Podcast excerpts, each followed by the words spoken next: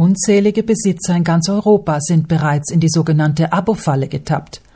Es beginnt alles ganz unauffällig. Anwender bekommen eine SMS, in der sie im Telegram-Stil informiert werden, dass ein Abonnement aktiviert wurde, beispielsweise für ein Horoskop oder Spiel, das 5 Euro pro Woche kostet.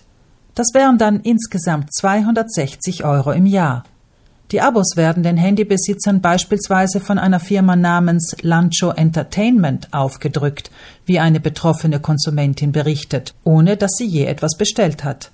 Auch Konsumentenschutzorganisationen warnen vor der Vorgangsweise dieser oder ähnlicher Firmen. Simone Romani von der Verbraucherzentrale Südtirol empfiehlt daher, das Beste ist, alle Mitteilungen und SMS, die man bekommt, gut durchzulesen, auch wenn man vielleicht so etwas nicht erwartet denn mit der SMS äh, wird das mitgeteilt und wenn man es gleich blockiert, hat man auch gute Chancen, das Problem zu lösen. Es steht nämlich in der Regel in der SMS auch ein Link zu einer Webseite, auf der das Abo wieder gelöscht oder rückgängig gemacht werden kann. Falls dies nicht gelingt, empfiehlt Romani, umgehend den Mobilfunkanbieter zu kontaktieren und von ihm zu verlangen, dass dieser das nicht bestellte Abo rückgängig macht. Das geht beispielsweise bei Tim auch per SMS an die Telefonnummer 119. Übrigens verdienen die Telefongesellschaften in ganz Europa erheblich mit an den Umsätzen dieser sogenannten Fastdienste. Der Begriff steht für Value Added Services. Darunter fallen allerdings auch andere Leistungen, die der Anwender tatsächlich haben will.